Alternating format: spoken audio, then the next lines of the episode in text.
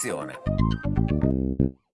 Benvenuti alla seconda edizione di Make Radio, l'iniziativa che è nata lo scorso aprile in pieno lockdown, eh, che ha messo insieme ben 23 web radio dell'Emilia Romagna, che, ha, portati, eh, che ha portato queste web radio a dialogare fra di loro, fra, non solo parlando di radio, ma anche di linguaggi creativi, di musica di serie TV con esperti a livello nazionale. Ricordo che il progetto è nato da un'idea dell'Unione dei Comuni della Bassa Romagna, dall'assessorato alle politiche della regione Emilia-Romagna e però è realizzato con il tavolo regionale di tutte le web radio. Oggi, in prima... Uh, primo episodio della seconda edizione, abbiamo il piacere di avere con noi Carlo Pastore. Ciao Carlo, come stai? Ciao, tutto bene, grazie, spero anche voi. Bene. Adesso non sto ad entrarmi perché ci saranno le domande che spiegheranno meglio e Carlo ci parlerà. Eh, non sto ad entrarmi chi è Carlo Pastore, ma è conduttore radiofonico, direttore artistico del Miami, eh, ha fatto un mucchio di robe, attualmente è, eh, sta lavorando in radio, a TRX, eccetera. Ma io lascerei il, direttamente la parola a Mattia di Radio Web eh, Giardino di Ferrara che coordinerà tutte le domande e l'incontro di oggi. Vai pure Mattia. Ciao, grazie Gianni e ciao Carlo, ben, ben trovato, seppur grazie. virtualmente. Ora siamo in, queste, in questo mood, quindi continuiamo fino a quando fino a quando dovrà essere così.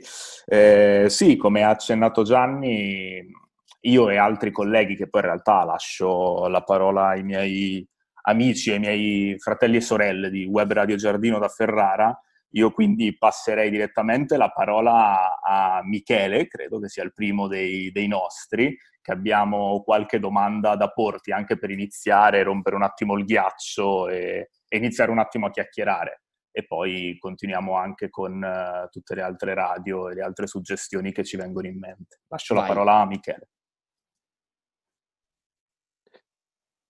Ciao, volevo chiederti innanzitutto una riflessione a partire dall'esperienza del Miami Festival, che è stato un importante palcoscenico di quella che viene definita la musica indie italiana. Ecco, negli ultimi tre anni la musica indie italiana sta affrontando nuove esperienze. Calcutta va a fare i live nei palazzetti, i Pinguini Tattici e lo Stato Sociale vanno a Sanremo, che è la, la mecca della musica pop. Ecco, eh, mi chiedevo, la musica pop si sta appropriando dell'indie oppure l'una e l'altra sono due facce della stessa medaglia? E quindi questa definizione di indie eh, spesso antagonista rispetto a quella di musica pop, non andrebbe rivista in, in base anche agli immaginari e ai circuiti distributivi che eh, stanno cambiando? Beh, grazie Michele di questa domanda, grazie anche per aver dato un tocco esotico al uh, Miami, è diventato Miami, ho subito pensato alle palme, ai viaggi che non si possono più fare, poi mi hai, hai tirato fuori pure i palazzetti e la nostalgia, diciamo, che mi ha aggredito completamente a livello corporale. Eh, che cos'è l'indie? Questa è una bella domanda, è una domanda eh, a cui rispondere è, è, credo oggi quasi profondamente sbagliato di per sé, ontologicamente, viene da dire. Perché Indie è semplicemente nient'altro che la contrazione, diciamo, della, del, dell'inglese che sta per indipendente, cioè independent. E fino a qui ci siamo. Negli anni, eh, ehm, diciamo, il, il, il, mercato indie, parliamo di mercato più che di significato, più di un approccio e attitudine, è cambiato moltissimo, nel senso che eh, si è iniziato a parlare di progetti indipendenti quando si è iniziato a vedere che eh, ci doveva e ci poteva essere un'alternativa rispetto alla distribuzione e alla produzione diciamo, delle, delle case discografiche multinazionali ehm, e se ne si è iniziato a parlare soprattutto in chiave quasi controculturale. Eh, quando, soprattutto negli anni 70, grazie al punk, eh, si, è iniziati, si, è iniziato a pensare che la musica avesse bisogno di essere pensata, prodotta e distribuita in una maniera completamente diversa rispetto a quella della discografia ufficiale. E quindi in quel momento abbiamo iniziato a parlare di musica che era mh, mm, DIY, quindi do it yourself, abbiamo iniziato a parlare di musica indie in, uh, in tutti i sensi. Negli anni Ottanta questa polarizzazione fra gruppi era, e fra generi era sempre, eh, stata poi sempre più, più, più forte. Eh, chi ascoltava New Wave ascoltava New Wave, chi ascoltava punk ascoltava punk, chi ascoltava metal ascoltava metal, chi ascoltava pop invece ascoltava probabilmente eh, ciò che veniva passato sulle radio, che era un sound plasticoso, enorme, pensato per il mondo. Quella definizione che noi invece ascoltiamo oggi, che usiamo oggi di indie, arriva dagli anni 90. Arriva, anni, arriva dagli anni 90 da quando, cioè, eh, si è creato un cortocircuito che io trovo molto simile a quello che è accaduto negli ultimi tempi oggi. Eh, pensiamo al, eh, ai Nirvana. I Nirvana erano la classica band indie, eh, una, una, band che rifiutava un certo tipo di sound precotto, così poteva, poteva essere definito, ehm, che aveva un altro tipo di eh, look, un altro tipo di approccio, di attitudine alla musica che a un certo punto però si trova eh, ad avere la potenzialità per diventare una band più pop delle band pop che suonavano come il pop si pensava dovesse suonare. E quindi si crea questo grande, in, eh, questo grande spazio che, eh, come, come, tutte le grandi opportunità economiche, viene riempito da chi ha un grande capitale, cioè dalle case discografiche multinazionali, che hanno iniziato a, a comprare, tra virgolette, cioè a mettere sotto contratto quegli artisti che venivano da un mondo cosiddetto indipendente, quindi più controculturale, con un certo tipo di estetica meno, meno, meno catchy, meno in grado di arrivare al grande pubblico apparentemente. Quello che è successo quest'anno, negli ultimi 3-4 anni in Italia, 5 anni diciamo, è esattamente questo, cioè eh, una, una, cosa che era partita dal basso, ha iniziato ad avere uno spazio, grazie alla diffusione di internet, anche su numeri più larghi e quindi il mercato, quello che tendenzialmente non si era mai accorto di, di, di, di questi gruppi, probabilmente non pensava che, que- che, che, certa musica potesse suonare bene anche nei propri circuiti, ha invece eh, dovuto diciamo, ratificare l'avvenuto, l'avvenuto, successo e quindi inglobare tendenzialmente questi artisti all'interno dei propri circuiti. Penso che da un lato sia normale, perché è inevitabile che se tu la, fai la musica, a un certo punto la musica raggiunge la gente, se sei bravo a farla. Quindi aumentare il proprio pubblico è abbastanza naturale eh, dopo 5, 6, 7, 8, 10 anni di, di carriera. È molto strano che oggi sia tutto sullo stesso livello, che non ci sia una, una, una, un bianco e un nero, che sia tutto abbastanza, come dire, incastrato. Io credo che questa sia una caratteristica abbastanza di internet, che mette sullo stesso piano mainstream e underground, dove chiunque comunque eh, può arrivare al grande successo semplicemente apra- aprendo una, un account Instagram o caricando delle, delle, canzoni su Spotify. Questo poi non è neanche più tanto vero, però eh, insomma lo è stato per un certo periodo. Quindi mh, il Miami semplicemente ha fatto la propria cosa, ha sempre dato spazio ad artisti che si pensava e, e tuttora io penso meritassero. Quello che poi è successo dopo fa parte delle carriere dei singoli artisti che evidentemente hanno deciso di arrivare a un pubblico più, più largo, hanno provato ad arrivare a un pubblico più largo e in certi casi ce l'hanno anche fatta.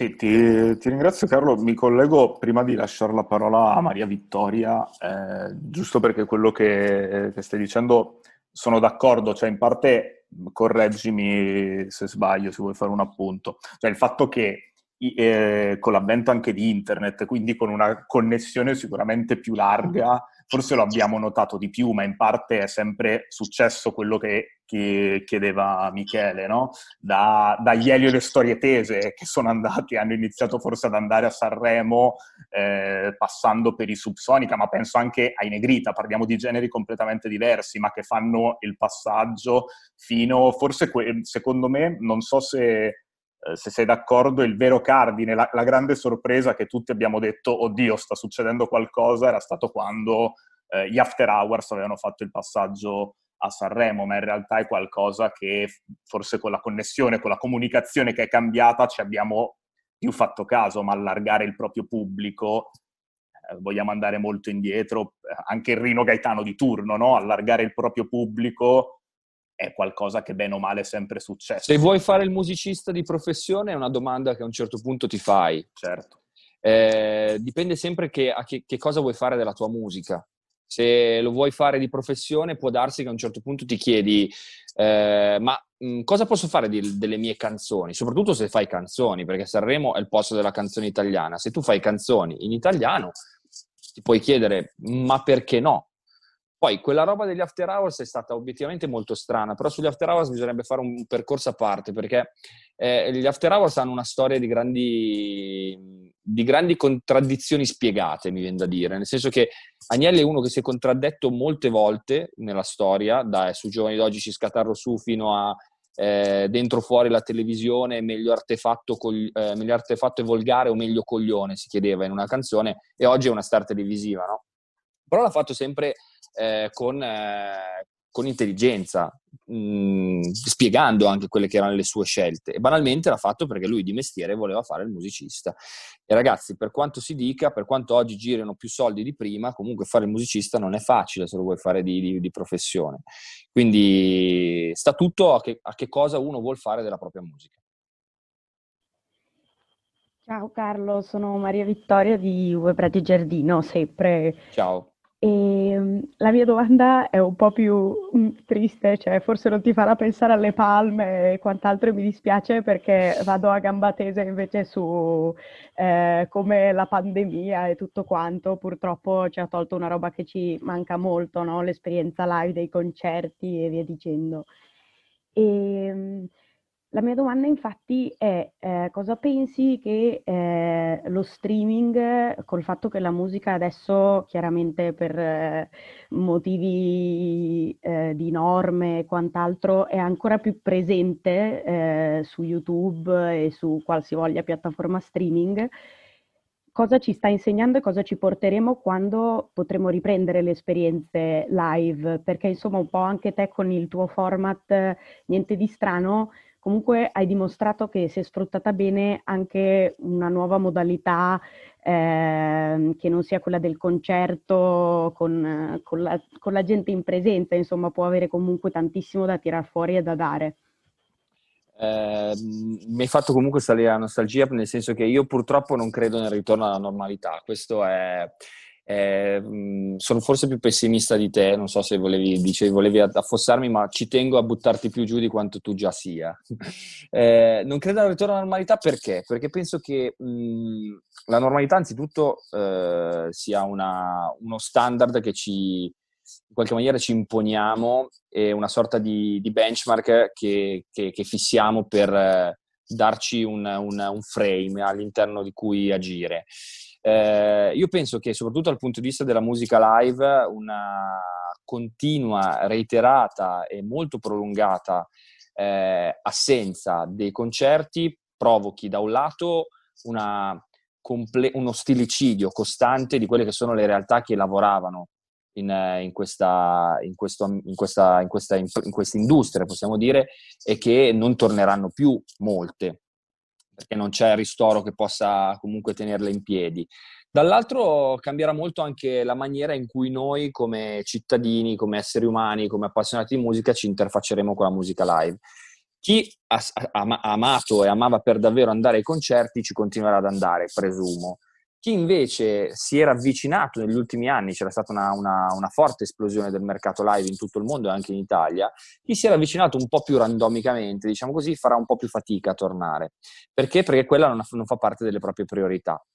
Eh, quindi ci ritroveremo l'anno prossimo, presumo, non nel 2021, eh, mh, mm, sicuramente non eh, con, i, con, gli eventi grossi, a, a cercare di capire eh, che cosa sarà di questi, di questi eventi per come li avevamo conosciuti fino a quel momento lì. Quindi non torneranno uguali, anche perché nel frattempo noi avremo imparato a, mh, mm, e ci, ci, saremo un po' fidelizzati, abituati a usufruirne in un'altra maniera. Eh, I live in streaming oggi sono ancora ad un, ad un livello, diciamo così, un po' pionieristico. Sono, mh, mm, c'è qualche esperienza, eh, in Italia soprattutto soltanto qualche esperienza più individuale che sistemica, no? Quindi eh, è probabile che eh, nei, prossimi, nei, prossimi, mesi invece ne accadano altre sempre sempre più interessanti e quindi anche noi avremo sempre più abitudine nell'incontrarni di questi live e saranno probabilmente fatti meglio, saranno più interattivi, saranno più ingaggianti, le piattaforme miglioreranno, la nostra possibilità di interagire anche. Eh, questi giorni c'è una, una, una music conference in, in, Olanda che si chiama Eurosonic, a cui ho sempre partecipato in presenza, un posto molto figo, poi mi piace anche ogni tanto andare a, a, in, in, Olanda eh, così a bersi le birrette e mangiare il loro, il loro, uovo fritto, che è una, una, delle cose più porche che abbia mai mangiato nella vita, quindi ci sta ogni tanto, una volta all'anno, di farlo.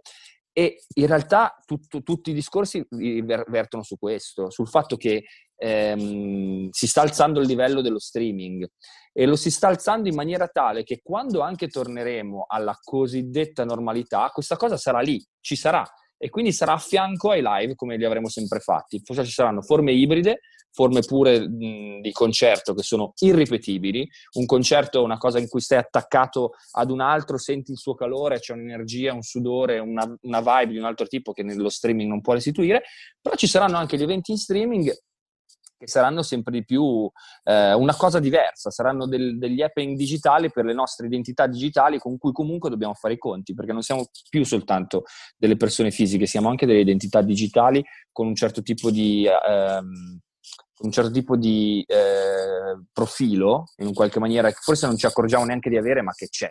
Perciò quella roba lì andrà, andrà sicuramente messa in conto. Grazie mille. Grazie a te. Per chiudere con uh, Web Radio Giardino, se lascio la parola quindi a Leonardo e poi passiamo con le altre web radio.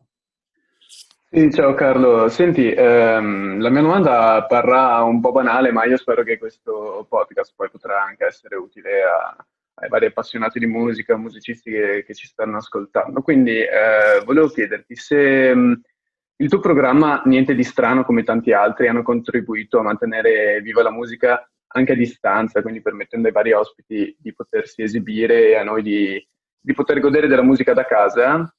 Ehm, e quindi diciamo, se questi sono stati un po' i canali e i, pa- e i, pa- e i palchi virtuali eh, degli artisti mainstream, eh, quali invece potrebbero essere quelli degli artisti indipendenti o emergenti, che sono quelli che eh, probabilmente da questa, di, di, questa pandemia, di, questa, eh, di, di, tutte queste restrizioni, sono quelli che ne hanno risentito un po' di più. Ecco.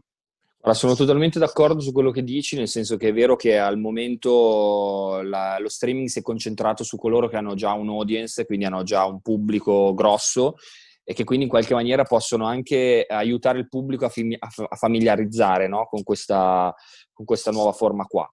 Eh, presupposto che niente di strano si chiama niente di strano perché in realtà non ci siamo inventati niente, facciamo live e interviste e li facciamo in video e audio, quindi eh, eh, l'idea è proprio questa, questa sorta di mh, mm, risvolto ironico che, che, una trasmissione che era nata in contesto non pandemico ha avuto in contesto pandemico, perché una volta fare i live all'Alcatraz, che era un tempio della musica live a Milano era assolutamente la cosa più niente di strano del mondo. Invece in pandemia la, ci è voluto niente di strano per farli, nel senso che quel posto era chiuso da ormai mesi. Ehm, quindi da questo punto di vista sono d'accordo sull'idea che per, per ora lo streaming ha, ha, dato spazio per lo più a artisti mainstream, anche se ci sono degli, del, del, delle cose più, più, piccole e interessanti, ci sono dei piccoli format su YouTube che invece eh, hanno anche una serialità e una buona qualità. Mi viene in mente per esempio Tucci, che è un, un format girato in via Tucidi da Milano dove eh, sono dei piccoli concerti casalinghi girati bene, dove si sente bene, è una, è, una, è una, cosa bella. In realtà penso che stiano anche nascendo oggi queste, queste piccole realtà. Eh, per esempio, una delle cose che con Miami ci siamo detti di fare quest'anno, cioè di eh, costruire comunque un'opportunità anche per chi ha meno audience e quindi in qualche maniera eh, ha, ha, ha, bisogno un, ha bisogno, ma merita anche e soprattutto un palco dove, dove, dove, poter suonare, che sia anche digitale. Il motivo per cui eh, abbiamo deciso comunque di fare Cuori impavidi l'anno scorso, contro tutto e contro tutti, perché siamo stati mm, veramente gli unici a fare una cosa del genere su Milano, che è una, una, città che, in cui fino a tre mesi prima c'erano otto eventi al giorno per, essere, per, per giocare per, per, difetto. Quindi eh, il, il, senso è sempre quello, no? Se tu ti sei occupato di musica nuova, nel caso di Miami, che sia in digitale o che sia live, bisogna capire come poter continuare a lavorare sulla musica nuova, perché è quello che ci piace, è un po' la nostra missione e quindi non vogliamo tirarci indietro di fronte a questa, a questa sfida. Certo è che bisogna cambiare completamente eh, l'approccio. Eh, non si tratta di organizzare concerti, ma di organizzare live streaming, quindi fare broadcasting. Si tratta di trovare una, una sostenibilità economica sul lungo termine eh, perché comunque per girare i video e per pagare i musicisti servono i soldi. Noi, per esempio, una delle cose che, che, che, ho, che ho, veramente detto come premessa per niente di strano è che si pagano tutti, cioè questa deve essere un'opportunità per chi lavora, per i musicisti e, ed è giusto che sia, sia così. Quindi mh, bisognerà trovare la quadra e la quadra la troveremo strada facendo perché adesso la ricetta pronta non c'è, siamo ancora in una fase pionieristica. Scusate intanto il cane che abbaia, perdonatemi. Eh, ciao Carlo, io sono Donato di Radio Frequenza Appennino e volevo, portare, volevo portarti un attimo un po' sul mondo della radio. Allora, tu ehm, sei arrivato in una grande radio nazionale, hai, fatto, hai creato un format che secondo me ci piango ancora se ci, ci, piango ancora se ci penso, ha, fatto, ha segnato un'epoca della radiofonia con Babylon, nove anni straordinari e, ehm, e, poi permettimi la provocazione, format come i tuoi sono stati chiusi per lasciare i microfoni a influencer, eh, gente del genere. Volevo chiederti cosa pensi di, delle radio che per inseguire il pubblico affidano i microfoni a conduttori che in realtà non sono conduttori. Eh, grazie Donato, eh, veramente stasera mi state facendo risalire tutto ciò che manca, ma d'altronde è, è, è la vita in pandemia, è una vita eh, fatta di ricordi che riemergono dai social network e in questo caso anche dalle conversazioni. Eh, guarda, non voglio parlare, parlare male delle, delle radio eh, FM, soprattutto della radio in cui ho, ho lavorato per nove anni, perché per nove anni ho potuto fare quella cosa lì che non avrei potuto fare da nessun'altra parte, che è una caratteristica del servizio pubblico nei suoi, eh, nei suoi, momenti più virtuosi, quella cioè di creare degli spazi che sono talmente liberi da implicazioni altre, che siano di mercato o di eh, qualsiasi altro tipo di influenza socio-politica, economica, che quindi ti permette di lavorare veramente sul prodotto in una maniera che obiettivamente poi personalmente ricorderò e, e ehm, mi fa piacere anche soltanto che ci sia una persona magari là fuori che la pensi, che la pensi come te. Quindi il problema cos'è stato? Succede che eh, tutte le analisi, perché poi comunque non è che mh, mm, insomma, si, mm, queste radio sono gestite da professionisti che guardano i dati, che spesso non ne sanno niente di, radio, di, radiofonia, sono prestati, soprattutto nel caso della RAIS, magari sono gente che ha lavorato altrove, in altri dipartimenti, che viene poi spostata a gestire la radio. Che cos'è la radio? Allora mi affido ai dati, perché i dati sono un po' la, la, la Bibbia, no? il libro, il verbo di coloro che eh, magari non hanno masticato per davvero la, l'ambiente. I dati dicono che il, il pubblico della, della, RAI è un pubblico molto adulto, eh, un pubblico per lo più insomma targetizzato in una certa maniera, con un certo tipo di profilo e via dicendo. E quindi piano piano, in virtù di questi dati che vogliono dire tutto e non vogliono dire niente, compiono delle scelte. La scelta di Radio 2, abbastanza evidente, è stata la scelta di, di, di diventare, diciamo, da eh, radio con una, una, un certo afflato culturale, ma anche una radio di intrattenimento, di diventare una radio alla RTL. Quindi di puntare sulla radiovisione, di puntare sul, su uno spirito, diciamo così, proprio un po' più vacuo e, se mi permetti, commerciale, tra virgolette, e quindi di cercare di eh, tirare fuori un linguaggio che fosse io trovo in maniera inspiegabile mh, più adeguato ai tempi che corrono. Scusate, mh, tanto si incazza anche il cane quando parlo di Radio 2. Quindi ehm, è successo questo. È successo che mh, la direzione, nelle sue prerogative, abbia fatto una scelta. La scelta è stata quella di, di puntare su persone che venissero dal, dai numeri sui social, e di dare loro degli spazi, degli spazi radiofonici, pensando, secondo me, sbagliando completamente, che bastasse mettere una, una, personalità social forte sulla radio per riportare quei numeri social in radio. È la, la, proprio la più, la più sbagliata, il più sbagliato dei pensieri, perché ogni media ha un suo un profilo, un suo linguaggio, un suo approccio, una sua attitudine. Chi è forte sui social non è detto che sia forte in radio. Così come chi è, chi è, forte in radio non è detto che sia forte in tv o viceversa. Quante volte negli anni passati abbiamo visto personalità televisive famosissime andare in radio e non combinare nulla? Stessa cosa è successa tante volte con personalità social che vanno in radio, vanno in radio e vanno in radio più che altro perché da loro un profilo ma non perché eh, restituiscono qualcosa alla radio.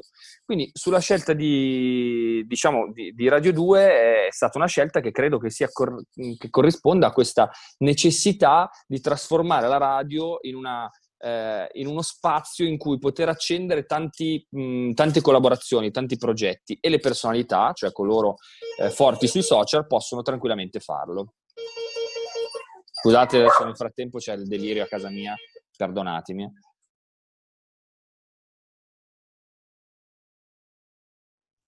Eh, ciao a tutti, io sono Carlo di eh, Radio Web Sonora. Avevo una domanda che si collega abbastanza bene a questa qui che è appena stata fatta da, da Donato, che è sempre relativa al, al, nuovo modo di comunicare. A parte che io faccio il social media manager e quindi eh, ho benissimo chiaro il fatto che se uno fa lo youtuber difficilmente poi su Instagram possa avere lo stesso seguito, cioè sono due pubblici molto molto diversi.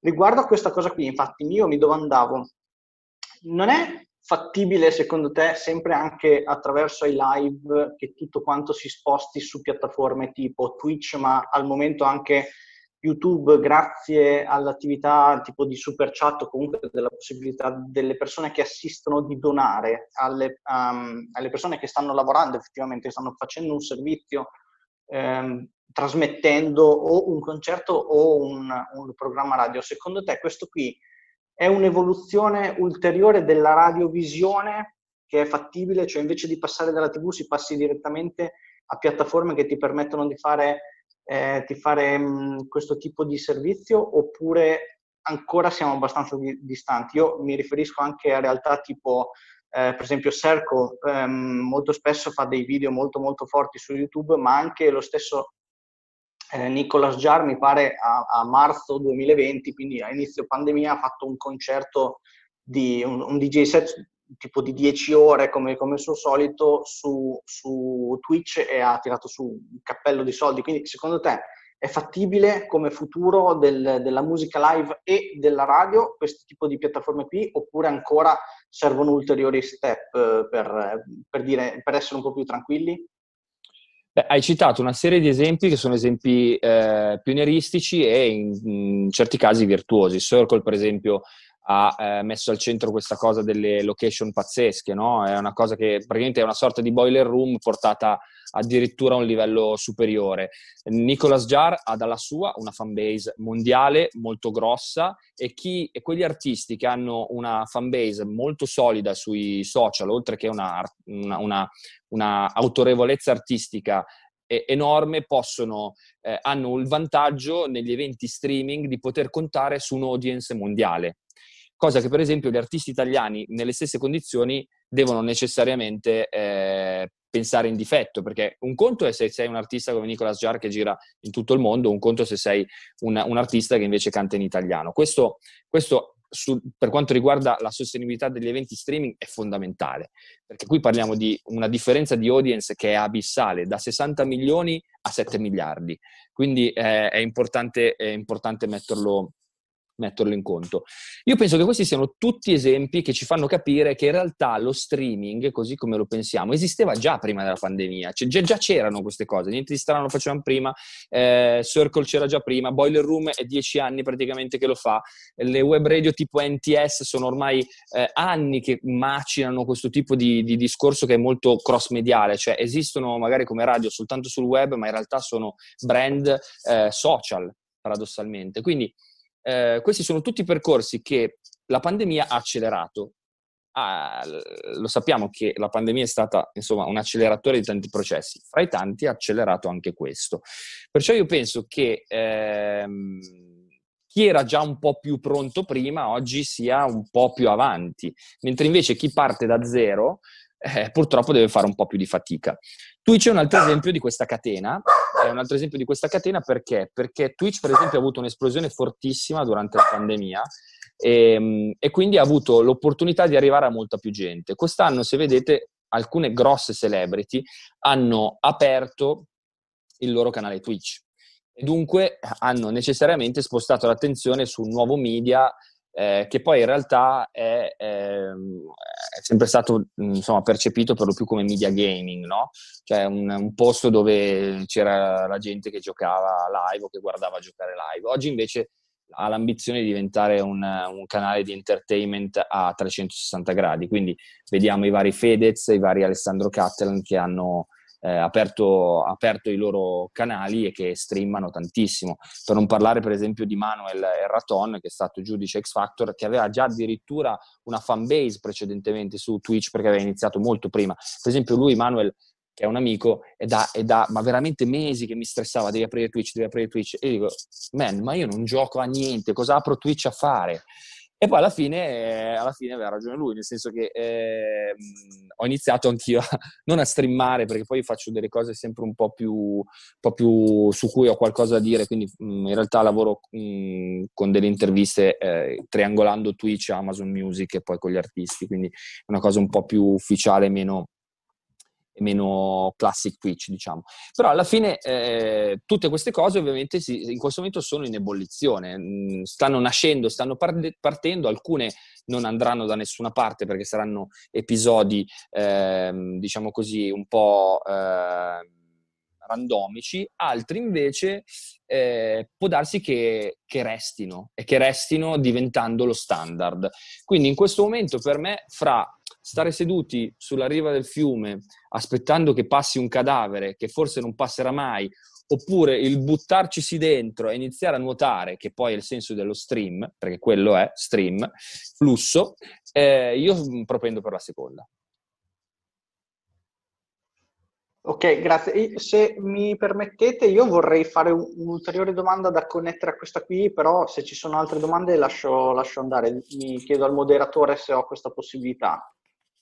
Vai pure, io poi ah, ok, semplicemente... La prendo un commento, preoccupare. Volevo, volevo, chiedere questo, dato appunto Carlo tutto quello che tu hai anticipato in questa risposta, come, come, giustifichi, perché alla fine è una questione di giustificare lo scollamento incredibile che c'è fra le emittenti nazionali, come beh, eh, lasciando indietro Radio DJ, praticamente tutte le altre radio hanno un totale scollamento rispetto a questa realtà qui, non, non, si occupano praticamente per niente di social e soprattutto continuano a chiamare personalità come, che ne so, Renga o, o Raffo, tutta questa gente qui che ormai un messaggio da trasmettere non ce l'ha più. Cioè, perché succede tutto questo? Perché non si evolvono?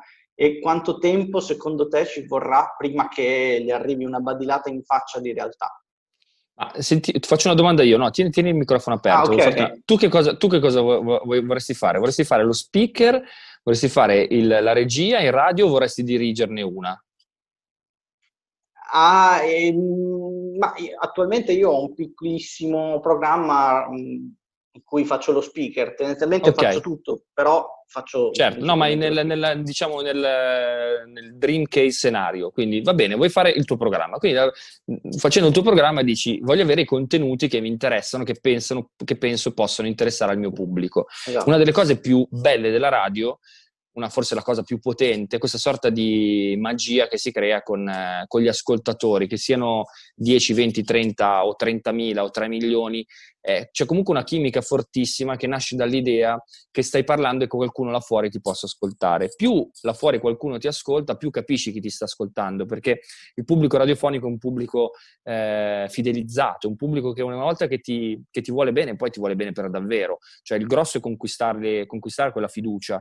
Eh, poi una volta che è scattata quella cosa, è difficile tornare indietro, no?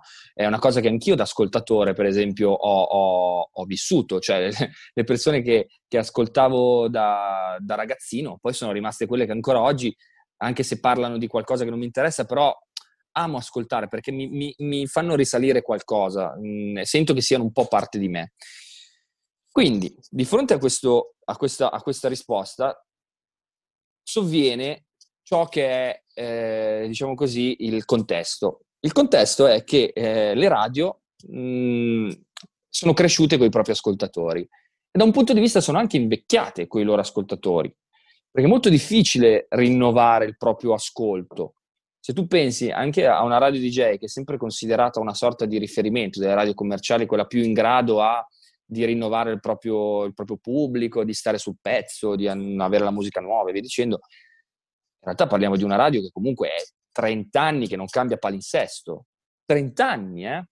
Un conto, vabbè, la sera, la, la, sera è sempre lo spazio libero della radio, però di giorno sono sempre quelli.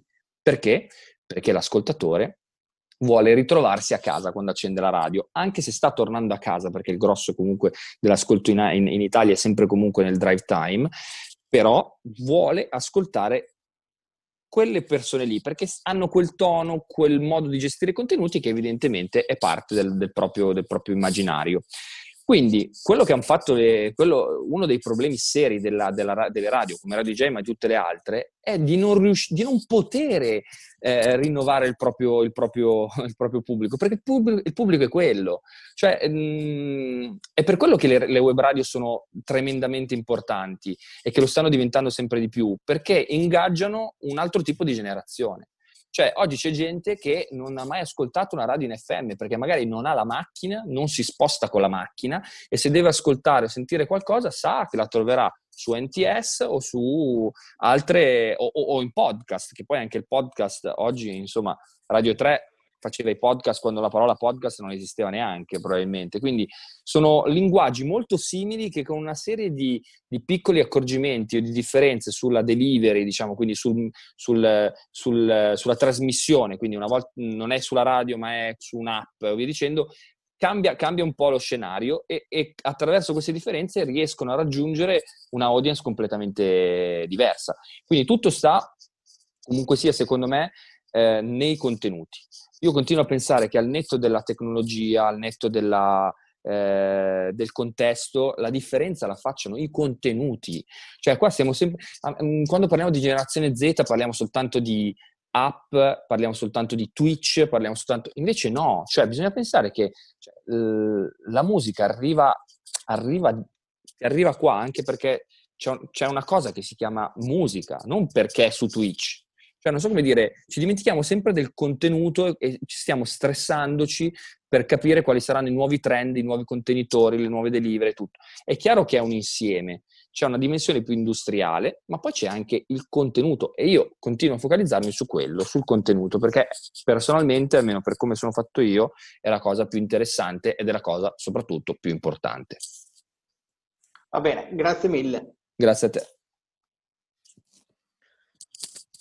Eh, eccomi. Ciao ragazzi, io sono... Mi sentite? Sì. Eh, sono Matteo del podcast Suono ma nessuno apre e mm, ecco, mi ricollego un po' ad alcune domande e anche questa cosa che ha detto Carlo poco fa.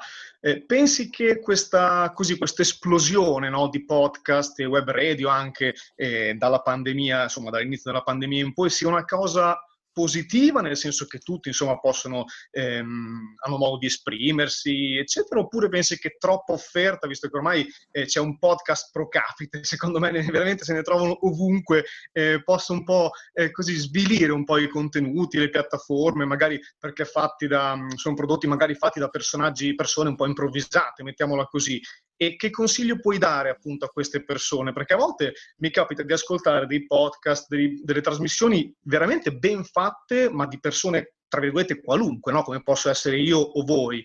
E, e, magari invece ascolto dei podcast, non so, marchiati Rai, oppure insomma altri, altri nomi importanti che sono veramente fatti malissimo, proprio anche a livello di montaggio, di, non so, eppure giustamente la gente li ascolta perché, sai, c'è la patacchina Rai, quindi è sinonimo di qualità, ecco. La patacchina Rai mi piace, mi piace molto. Eh, perché tu per patacchina intendi il, il timbro, diciamo, no? Però patacca è anche un, un aggettivo, diciamo un, un, termine denigrativo in qualche no, maniera. No, no, patacchina nel senso di etichetta. Ma sei un patacca, scusa, se io ti dico sei un patacca, però ti sto dicendo che sei una cosa...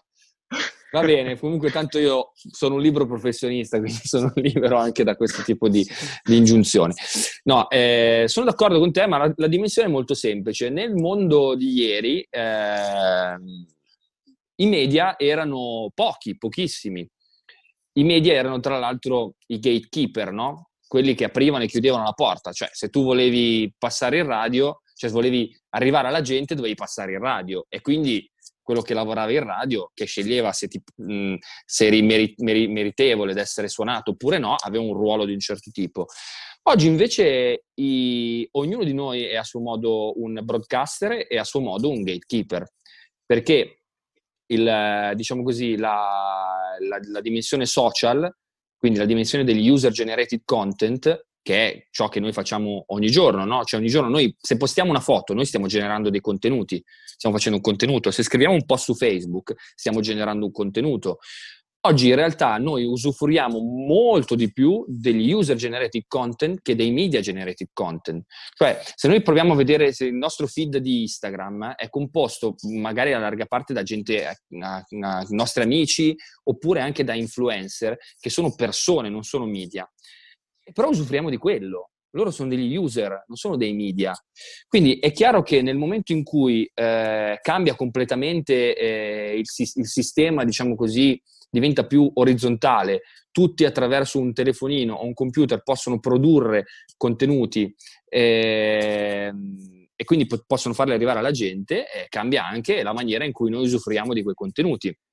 Perché contenuti eh, che prima non avremmo potuto pensare mh, possibili, invece sono alla nostra portata esattamente come la patacchina, come dici tu. Quindi, eh, e quindi è evidente che è tutto cambiato, è evidente che ci sia molta più offerta è evidente dunque che nella marasma dell'offerta sia molto più complicato arrivare. Però non è che prima fosse mh, più semplice, prima dovevi passare da quei gatekeeper, cioè dovevi bussare alla porta e qualcuno ti doveva aprire. Oggi la porta sei tu. E quindi nella, sta a te essere bravo a, a conquistarti l'audience. Ehm, io in generale eh, sono, sono, un millennial, no? nel senso che sono del 1985, quindi eh, il mio primo, mio primo, computer ce l'ho avuto a 11-12 anni e comunque sono cresciuto con internet. Per me, eh, io ho iniziato, facendo, ho iniziato usando internet, ho iniziato scrivendo su internet, su una webzine che poi è diventato un portale, Rockit. Passato poi successivamente, soltanto dopo, nel 2007, alla televisione e poi nel 2009 alla radio. Quindi faccio, ho fatto il processo inverso diciamo, da, da, dai, dal, dal, nuovo, nuovo, dal, nuovo, media sono passato ai, ai, ai, ai, media tradizionali. E poi ho fatto tutto. Ho fatto tutto e questa cosa mi ha dato una, una, una, una grande ricchezza a livello di comprensione del, del, testo, ma anche una grandissima confusione. C'erano delle volte in cui non, mh, non sapevo, non sapevo come, come nel, già nella, nella, costruzione di un contenuto ci deve essere già, secondo me, soprattutto se si parla di un contenuto di comunicazione, c'è anche la sua dinamica di atterraggio no? Se tu stai pensando a una storia, devi anche pensare se vuoi farne un film o vuoi farne un libro. Capisci cosa intendo? Quindi io a un certo punto ho avuto una grande confusione, a un certo punto non ci capivo più niente, non capivo cosa devo fare, se devo fare qualcosa per i social o per la TV, perché poi la TV soprattutto è, un, è, una, bestia, è una bestia devastante, ti mangia tutto, quindi tutto viene finalizzato alla, alla, alla visibilità televisiva, perciò era tutto in appoggio a quello e quindi improvvisamente dal futuro sono passato al più grande passato, al più passato completo. Poi in mezzo è arrivata la radio. La radio mi ha fatto riscoprire il senso di protezione e di cura che ci deve essere nei confronti della musica, perché potevo suonare una cosa o comunque potevo raccontarla senza aver bisogno di pensare ad altro. Questo mi ha dato una grandissima libertà. Poi, insomma, dopo tutte queste esperienze durate molti anni, oggi, quest'anno nel 2001, festeggio, praticamente festeggio, 20 anni che faccio questo lavoro perché avevo iniziato nel 2001 scrivendo delle recensioni, il 20 gennaio 2001, quindi so la data perché ho visto l'altro giorno, insomma, che mi sono accorto l'altro giorno che erano 20 anni e ho detto, zio caro, sono diventato vecchio. Quindi, eh, insomma, in, questi 20 anni ho iniziato poi a cercare di definire... Ecco, ecco attenzione ho cercato di definire questa cosa. Metto in muto se no non si capisce niente. Ciao a tutti. Ok. Posso, posso andare? Ciao a tutti, ciao Carlo. La mia domanda forse è un po' controtendenza rispetto a quelle che ti sono state fatte finora. Cioè, tutto bello, sono innanzitutto Eugenio Maglia, station manager di Uniradio Cesena quest'anno mi sono, dovuto, mi sono trovato a gestire la radio. Infatti mi era anche molto piaciuta la domanda che avevi fatto se vuoi fare lo speaker o gestire una radio, che sono due cose totalmente diverse. Ma il fatto della radio commerciale, della radio che quasi tutte le radio ormai hanno un canale TV, i social delle radio anche sono molto spinte, ma sono molto spinte con le facce dei presentatori in cui non presentano più un contenuto, ma si fanno, diciamo, reclami così si sponsorizzano il programma e poi lo scoprirete dopo. Non ammazza un po' quella cosa bella che è della radio nel momento in cui io parlo alla radio, non ho nessuno davanti, nessuno mi vede, posso realmente le mie, uh, mandare le mie emozioni attraverso la voce attraverso la musica, magari il pezzo che decido di far ascoltare, attraverso ciò che voglio raccontare. Invece adesso cercare la TV, cercare streaming, cercare comunque di farsi vedere, che non è il modo in cui è nata la radio. Non l'ammazza un po'? E poi anche per ricollegarmi ai podcast, secondo me anche per questo durante questa pandemia sono cresciuti tanto, perché magari si facevano tante cose, perché durante la pandemia, durante il lockdown, ognuno cercava di fare qualcosa per riempirsi la giornata e la voce faceva compagnia senza dover stare a guardare, senza dover focalizzare l'attenzione e riusciva a trasmettere emozioni solo tramite la voce. Guarda, sono tutte riflessioni che condivido. Eh, penso che sì, i social ammazzi un po' la radio. Innanzitutto perché costringono a fare una narrazione che è svilente nei confronti del mezzo D'altro canto, invece, eh, sapendoli usare bene, io vedo per esempio che ci sono alcune. Io faccio sempre l'esempio di, di NTS perché penso che sia una, una, una, una, case history molto positiva. Però NTS fa una cosa molto semplice: ha uno studio radiofonico che è uno sgabbiotto a Londra, poi ne hanno anche altri, però parlo di quello iconico. Uno sgabbiotto pieno di adesivi ci sono due, due piatti, un mixer e un microfono. In quello sgabbiotto chi va a fare il suo, il suo, il suo programma gli viene scatta, scattata una foto che poi viene, è soltanto quella che viene utilizzata semplicemente come copertina del programma. Quindi è molto standard, cioè l'immaginario della radio eh, supera lo speaker. Perciò in realtà non è legato agli influencer, è legato a una costruzione dell'immagine della radio, che è quella, diciamo, che ha anche uno studio, che è quello studio fatto così. Quindi in questo caso, per esempio, io penso che sia un utilizzo buono dei social, nel senso che è un utilizzo, un utilizzo intelligente. Non è che de- non devi fare la storia simpatica, è una cosa tremenda che viene fatta, ah, dobbiamo fare simpa- la storia simpatica, dove poi eh, trovi questi poveri cristi che eh, fino all'altro ieri parlavano con voce impostata alla, all'anni 80 lanciando i dischi, ehi, questo è poi il momento di andare a fare, ehi, senti questo... E si trovano a fare in video delle cose che sembrano dei cretini. Cioè, purtroppo a chi serve sta roba? Eh, ma lì è un problema che quando sono arrivati i social tutti ci siamo sentiti in dovere di fare contenuti, e i brand, e le radio, e i media pure. Quindi questa cosa è fare contenuti, lo dico chiaramente, lo dico a, a volte anche a noi stessi, come anche quello che faccio, fare contenuti non è obbligatorio. Se non c'è un cazzo da dire, stai fermo, che è meglio.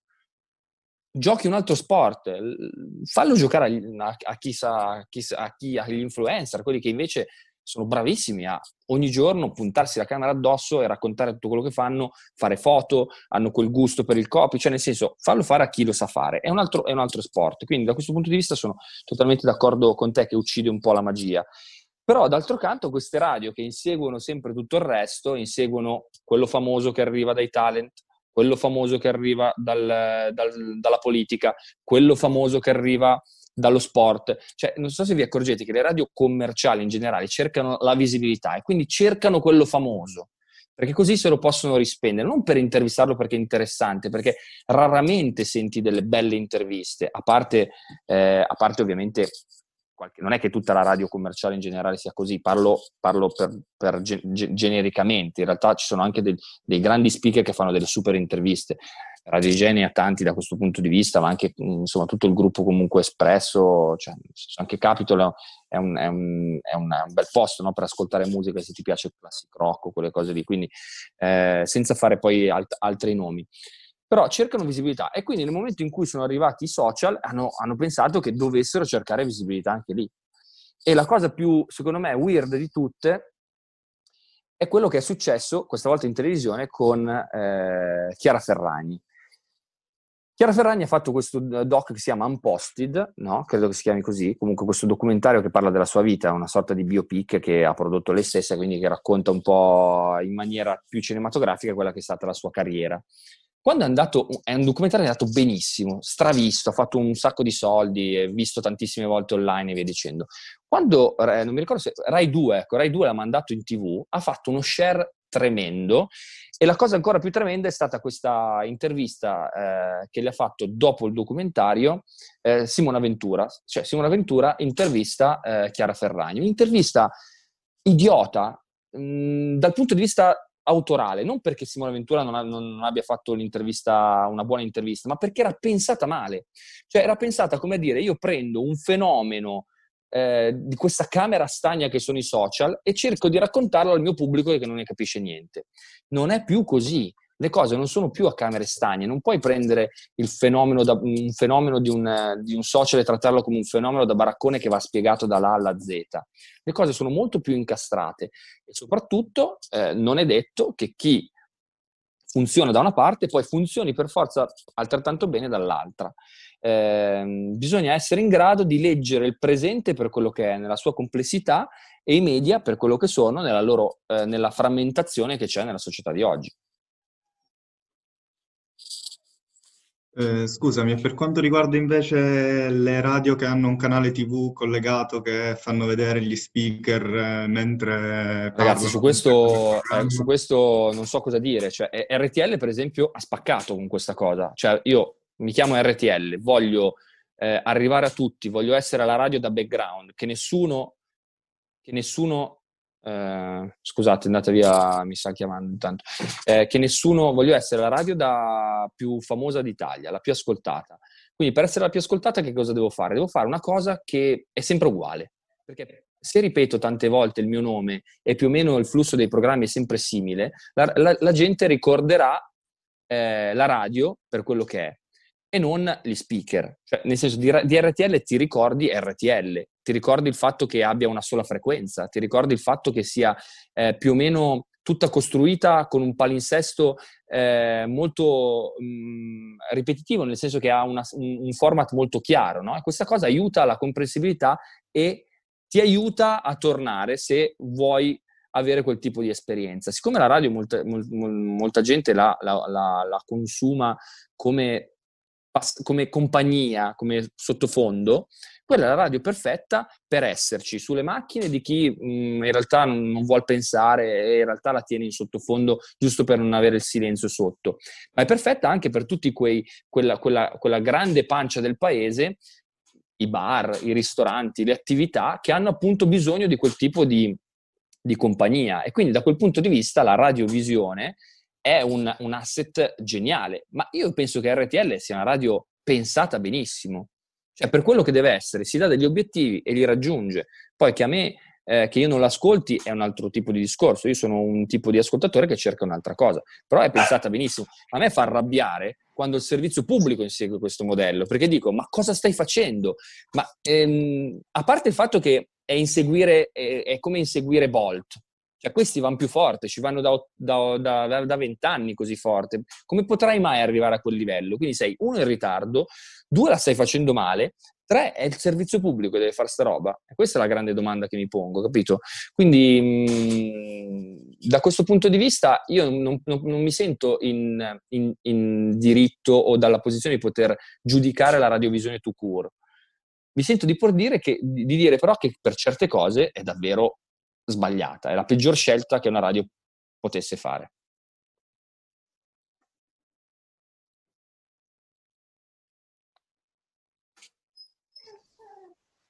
Ciao, io sono Carlotta di Radio Alta Frequenza. E, beh, innanzitutto, beh, benedetta la radiovisione perché quando sono dal dentista lo schermo davanti alla faccia è anestetizzante in una maniera impressionante, aiuta un sacco. Esatto. Vedi che, vedi che ha un senso allora. Ha un senso, sì. Ecco. E, Ehm, io vorrei farti una domanda che riguarda più, diciamo, la musica e i pezzi che sono usciti nel 2020 e volevo chiederti, visto che tu probabilmente hai una buona visione di insieme anche, ehm, come sono cambiati secondo te i contenuti dei pezzi? E, sì, un po' il, è cambiato molto il mood rispetto alla quarantena? Sono cambiati i contenuti? Hai notato qualcosa? Guarda, eh, io, io, penso che noi tendiamo a guardare questa pandemia come se fosse una parentesi della storia, no? Come un inciampo da cui ci rialzeremo prestissimo. Intanto è già passato un anno. Però con questo pensiero che tanto fra un mese finisce, cioè ragioniamo a settimane, a giorni, no? Ma all'inizio pensavamo che in due mesi sarebbe risolto tutto, ora è quasi passato praticamente un anno e invece ci siamo ancora nel mezzo. Quindi, di fronte a questa nostra eh, ab- abitudine al consumo molto veloce, eh, pensavamo che anche la musica reagisse in maniera altrettanto immediata, no? cambiando subito il proprio registro, il proprio timbro, il proprio linguaggio, i propri contenuti. Questo non è assolutamente accaduto, perché nel 2020 in realtà sono usciti dischi che erano stati scritti per lo più prima. Tra l'altro sono usciti in maniera ritardata rispetto all'effettiva, all'effettiva data prevista.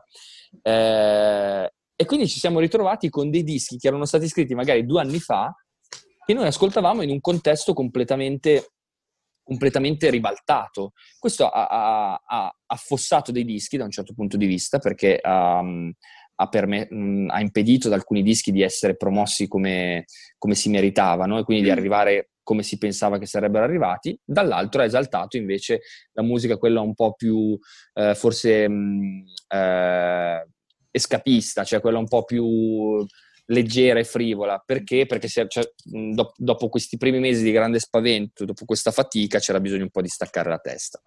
Quindi penso che al momento non abbiamo ancora visto dei grandi cambiamenti e che questi cambiamenti nei contenuti, nel timbro, però li vedremo quasi un po', un po più chiaramente quest'anno.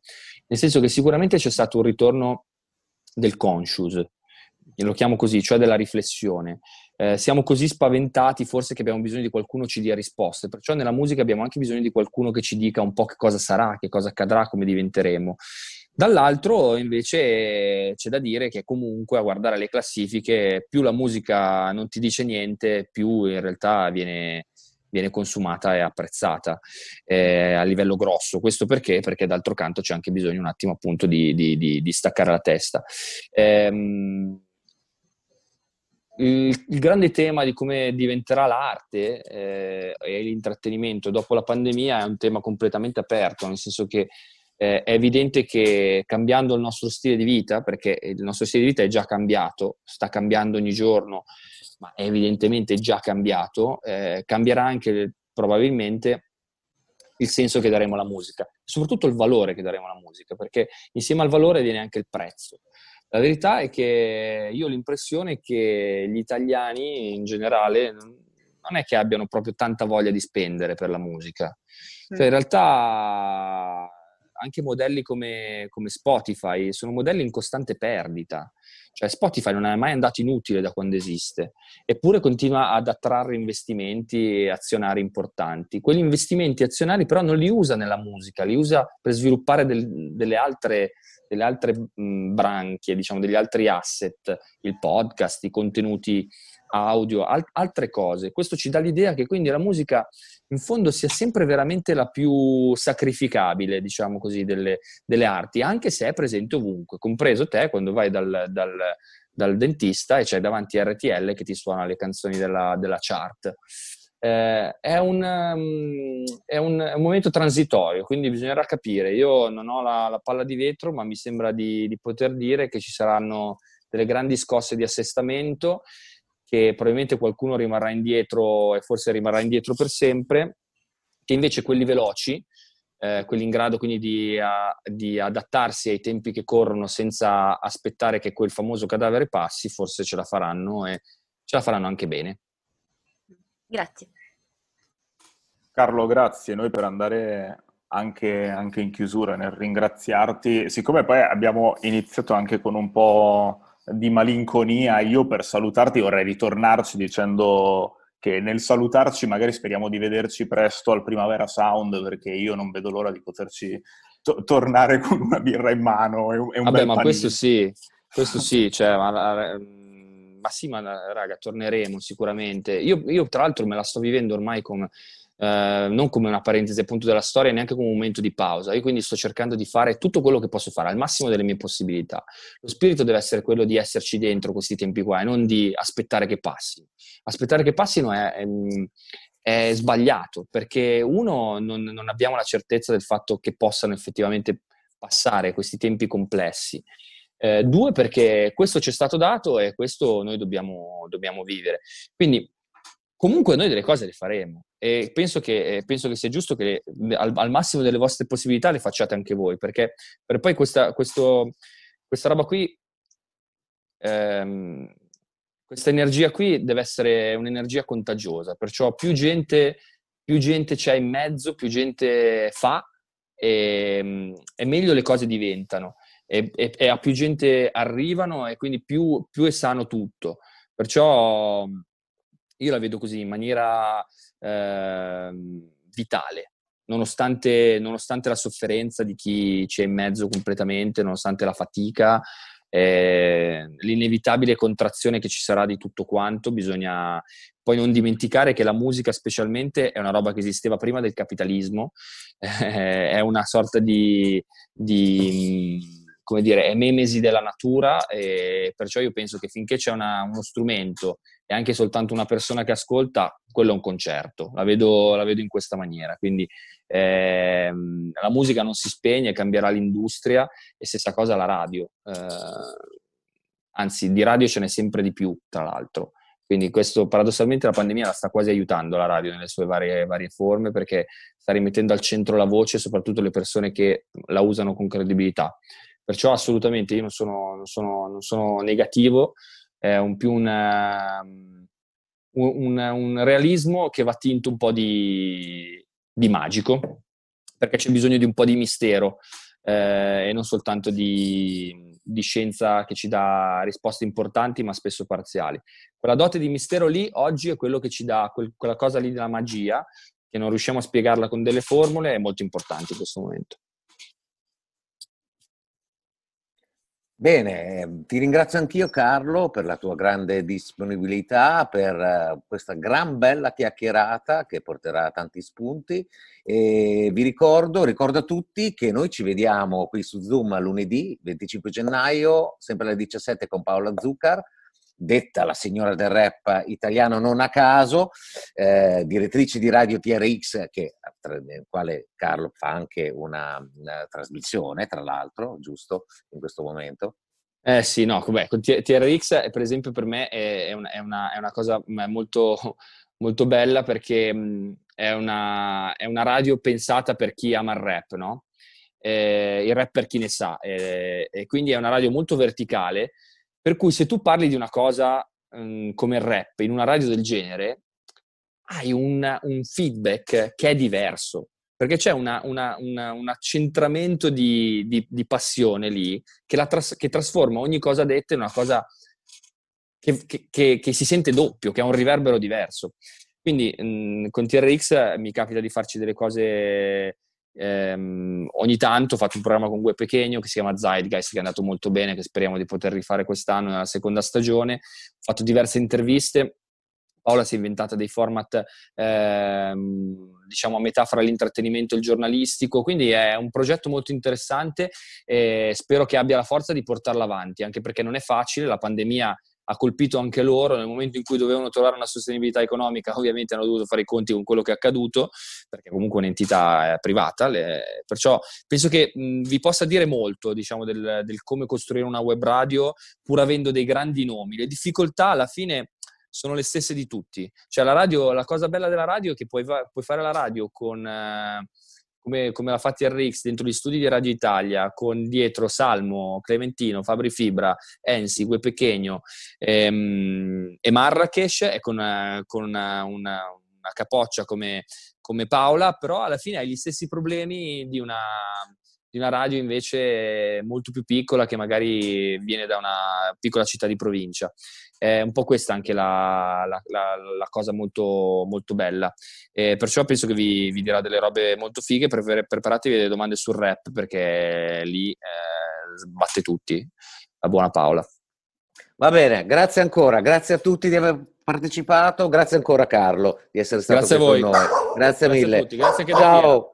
ciao. ciao. ciao.